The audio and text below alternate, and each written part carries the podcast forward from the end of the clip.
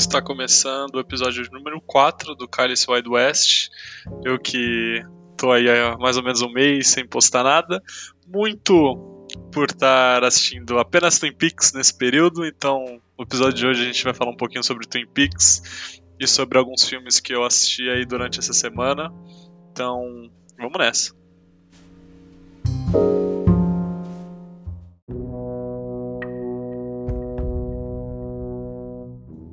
Então, para começar, né, vamos começar por Twin Peaks. Twin Peaks que eu tá, tava querendo assistir desde muito tempo, né? Super famoso, todo mundo que assiste recomenda bastante. É, teve a temporada que saiu pela Netflix, acho que dois anos atrás, né? A terceira temporada que se passa 20 anos depois do, dos ocorridos. Me deu ainda mais vontade de assistir, mas eu nunca tinha. É, nunca tinha tido a vontade, tipo, de fato, de ir lá e dar o play no episódio. Até que eu vi que o Kitsune, né, que fazia parte do VideoQuest, soltou um episódio no podcast novo dele sobre a primeira temporada de, de Twin Peaks. E isso me deu muita vontade de assistir a primeira temporada. Pra início e escutar o episódio. Eu não escutei o episódio até eu terminar a primeira temporada. Eu no fim eu poderia ter escutado o episódio sem ter assistido a primeira temporada. Inclusive, recomendo vocês irem escutar o, o Kitsune da semana sobre Twin Peaks, que é um episódio muito bom. Eu sou muito fã do, do Kitsune, ele não dá nenhum spoiler muito grande. Então, comecei a assistir muito por causa dele. E, cara, falar, eu tô, eu tô no meio da segunda temporada agora, né? E falando um pouco sobre a primeira, eu fiquei muito, muito surpreso. Uh, entendi completamente a importância que, que, que todo mundo dá para essa série. Ela, ela tem um ar de, de mistério tão gostoso de assistir. Os episódios, apesar de ter 45 minutos, algo que eu, que eu reclamo bastante hoje em dia, uh, o ritmo é bom de assistir. Então, eu, eu, fiquei muito impressionado, né? Porque é, é uma série de, sei lá, 30 anos atrás e que eu acho que passaria tranquilamente, tipo, nos dias de hoje, tipo, narrativamente falando, de estrutura e tal. Ela, ela faz coisas que realmente é impressionante para uma série de 30 anos atrás. Mas eu não quero ficar lá falando sobre isso e tal, falando sobre tecnicamente ou sobre o que a história é. Eu quero falar sobre alguns pontos uh, específicos da série que talvez acabe traçando uma linha para esse episódio que é o lance que tem das corujas no filme. A gente sabe que aí nessa última semana tá rolando. Nessa última semana não, já há algum tempo, né? Rolou aquele, aquele, aqueles vídeos de OVNIs, o pessoal falando de aliens. E eu acho que é na segunda temporada de Twin Peaks no começo, dá a entender que é, tem. Não alienígenas, mas alguma coisa parecida com isso, e as corujas não são o que realmente são. E isso me instantaneamente me, me veio à cabeça Contatos Imediatos de Quarto Grau, que a Mila Djokovic é a, a, protagonista. Um filme que quando eu assisti quando moleque, eu fiquei, mano, aterrorizado, porque na época eles venderam o filme como se fosse casos reais, a mesma coisa que fizeram com Bruxa de Blair, criaram todo um, um universo onde as visitas e os encontros de quarto grau com extraterrestres eram reais e, pô, eu era adolescente, fiquei em choque. E algo que tem no filme é justamente as corujas não são o que elas aparentam ser, né? Quando aparece uma coruja no filme, significa que a pessoa que viu essa coruja está sendo visitada. E quando eu vi isso em Twin Peaks, eu falei, cara, parando pra pensar aqui, Contagem Imediata de Quarto Grau talvez seja um grande, um grande fanfic de Twin Peaks. Eu ainda não terminei Twin Peaks, não sei qual é o grande mistério, não sei se são alienígenas, se é sobrenatural ou se é outra coisa, mas isso me, me, me pegou a memória. E, como eu falei, eu, quando assisti Contatos Imediatos de Quarto Grau, eu fiquei aterrorizado, como eu falei. Eu acho que eu ainda não revi o filme, eu tenho medo de rever esse filme e perder um pouco da magia, então eu não vou falar pra vocês assistirem. Mas, sei lá, dá uma chance, filme sobre aliens. E talvez eu comente mais pra frente aqui nesse próprio, esse próprio episódio sobre mais coisas relacionadas ao tema. No geral, é, eu tô gostando muito de Twin Peaks.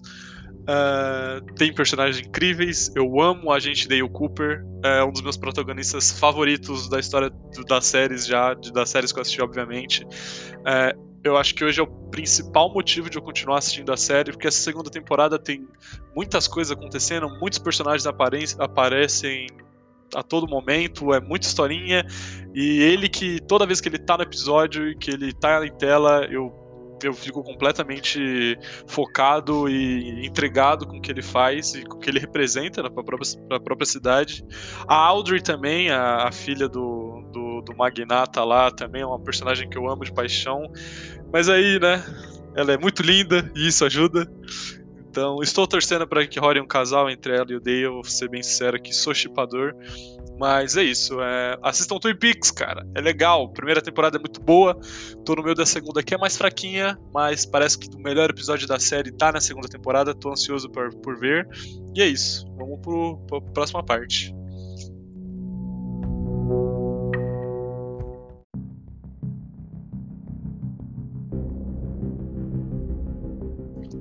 Dando sequência aí nesse tema alienígena, falar um pouco sobre o que eu acho né, do gênero em si e sobre as obras que, que trazem é, alienígenas. E diferente né, do, do que eu falei de zumbis lá no, no episódio anterior, eu não gosto muito de filmes que tem alienígenas como o centro das atenções, sabe? Muito porque a maioria dos filmes sobre alienígenas está atrelado a um terror também.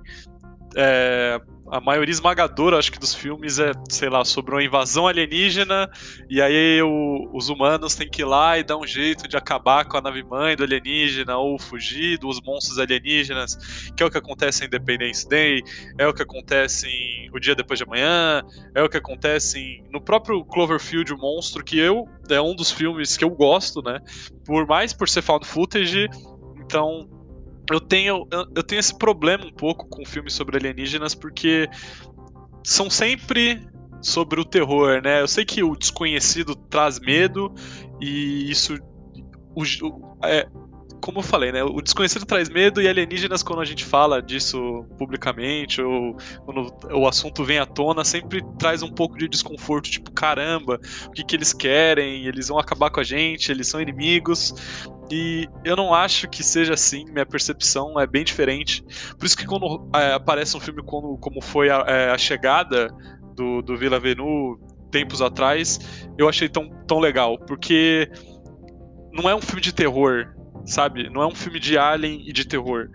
Então, esses tipos de filme eu gosto. Filmes de, de comédia, por exemplo, com, com aliens eu acho incrível. O, Paul, eu, eu, eu, o Paul Alien eu acho incrível.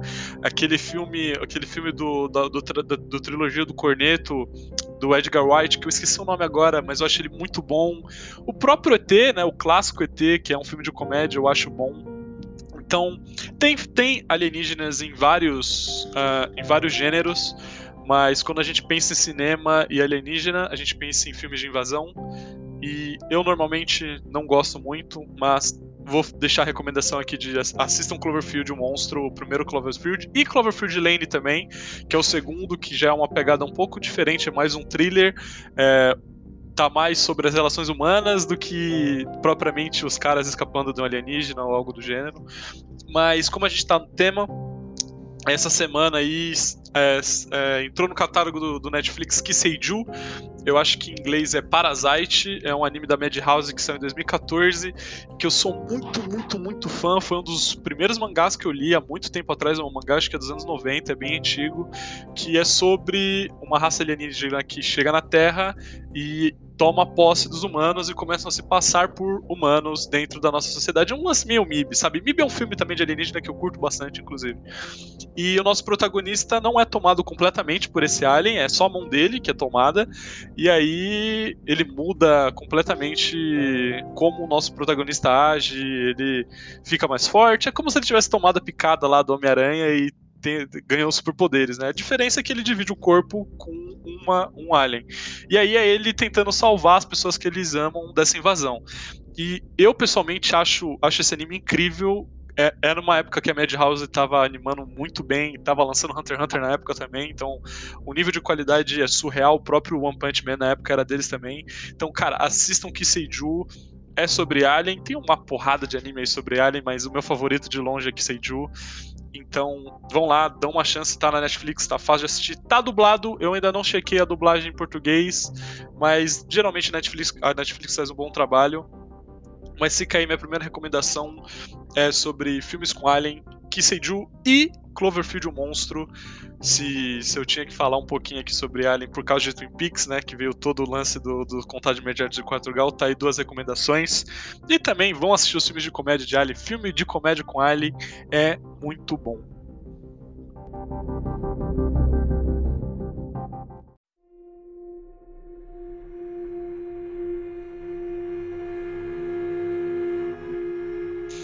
partindo agora para as coisas que eu assisti essa semana, né? É, vou falar sobre uma obra brasileira, né? Um filme, um filme nacional. O nome é Os Mortos Não Falam, ou Morto Não Fala, em inglês é The Night Shifter, que, que é um filme BR que, que segue um, um cara que trabalha num, no ML, né? Costurando o corpo do pessoal que já morreu, e ele tem um poder especial que é falar com os mortos. E cara, a forma como eles usam esse poder é, incrível no começo do filme.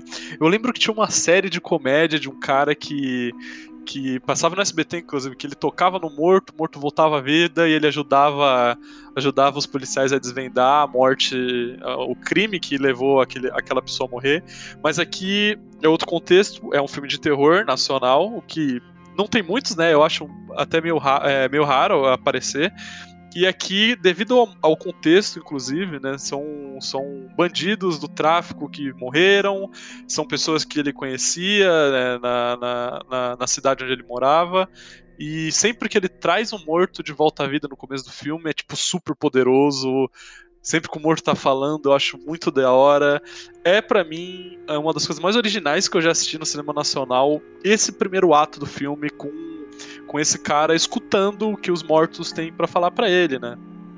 E, e, isso que é triste, porque assistindo os primeiros 30, 40 minutos desse filme, eu falei, cara, não tem como esse filme ser ruim, esse filme é muito bom e de fato o filme não é ruim, mas a partir do segundo pro terceiro ato acontece algo bem impactante no primeiro e o filme passa a ser um filme de terror, sabe, de assombração.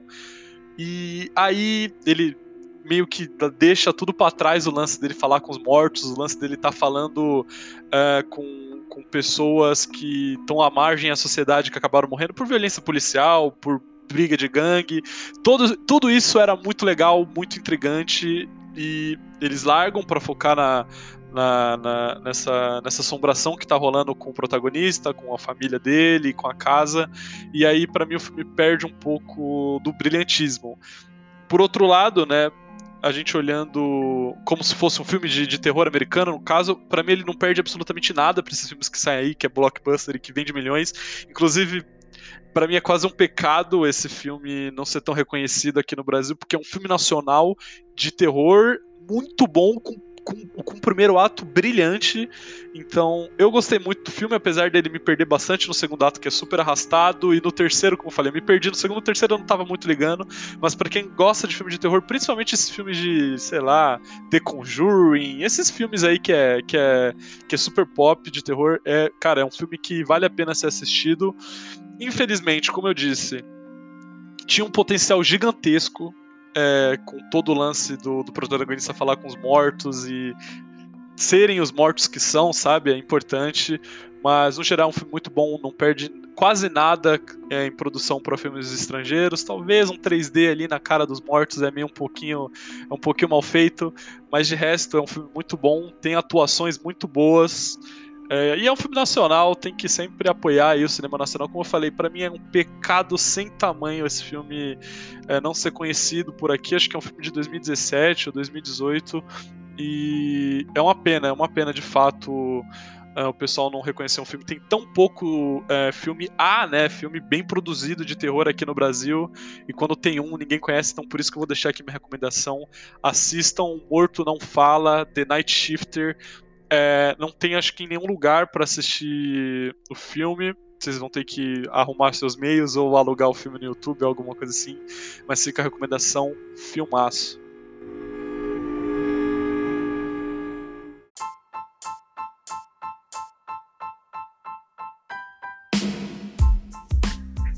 Seguindo agora para um filme que sai um pouco dessa vibe meio terror, que tá até agora o, o, o programa de hoje. Vou falar de um filme que eu reassisti é, recentemente, um filme que eu. A primeira vez que eu assisti eu era bem molequinho. Eu assisti.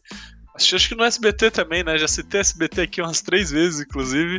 Que é Até as Últimas Consequências, em inglês, Set Off. Que é um filme da Queen Latifah com a Jada Pinkett, né? que para quem não lembra é um filme onde, onde quatro mulheres começam a roubar bancos e eu lembro que na época que eu assisti esse filme pô, mano, eu devia ter, sei lá, uns 8, 9 anos. Eu lembro de, de amar esse filme e de achar ele super diferente, porque as protagonistas no final do filme acabam morrendo. Desculpa pelo spoiler, mas é um filme de 96, tem aí 24 anos já, então eu vou, vou spoiler o filme. E eu fui reassistir, né? Primeiro que eu tive uma pequena dificuldade para achar o filme, né? Porque eu não lembrava muito o nome do filme, eu só sabia que tinha, eu só sabia que tinha a, a Jada e a Queen Latifah.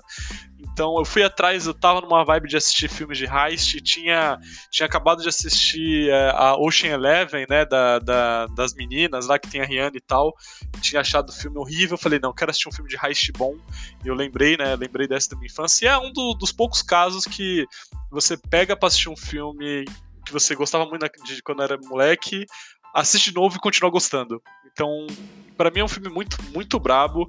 Quando a gente vê filme de, de, de quebrada americana, geralmente é com os caras, e os caras são os bandidos. Aqui são quatro minas, tá ligado? Todas elas têm, têm, têm seus problemas, têm as suas diferenças. É um filme de heist muito bem feito. Não vou falar que é um filme de heist, porque não tem muito bem um planejamento por trás do assalto ao banco ou, ou do assalto em si mas acho que é um filme é, muito bom, muito bom dirigido. É um filme que, que é poderoso. Eu acho que o final é genial, como eu falei. A maioria da, das protagonistas acabam morrendo, mas é um filme com a trilha sonora muito boa, as atuações são muito boas. É um filme que consegue ser engraçado, apesar de dele ser trágico, de, do contexto social dela ser trágico, que levam ou meio que obrigam elas a, a partir para essa vida do crime. Então, é, eu vou deixar essa recomendação para vocês. É um filme antigo, tem duas horinhas, é um pouquinho longo para os filmes da época, né? Mas é, é, muito bom, cara. Até as últimas consequências. É um filme de quebrada americana, um filme com quatro mulheres fortes e quatro mulheres negras fortes, né? O que eu imagino que esse filme na época não deve ter feito muito sucesso porque sei lá, né? A indústria era super, ainda é, né? A indústria super machista. Então não sei, não lembro como foi na época. Eu sei que assisti quando moleque amei, assisti agora velho, achei muito bom. Tem uma sequência, vou falar sobre essa sequência aqui no filme, em que uma das personagens está vai vai ter relações com, com, com o cara do banco e tal e que na versão do, SP, do SBT cortaram, obviamente, né? Uma cena mais 18. E ela é super cafona, cara. É muito feia, muito mal atuada, é meio. É meio sem nexo pro filme. Então vocês vão, vão chegar nessa cena e é, é, antes de um grande clímax do filme. Então, é, mano, a versão do SBT se pá, é, é melhor do que a versão do diretor que colocou essa cena em meio sem querer, sei lá, meio de graça, meio pra mostrar a bunda da Jada, o que é triste, o que confirma meu ponto sobre a indústria ser machista. Mas o filme é muito bom, assistam até as últimas consequências. E, que nem eu falei, tem um final trágico, mas no geral é um filme, é um filme bem engraçado, é um filme gostoso de assistir, passa bem, bem, bem rápido. E é isso.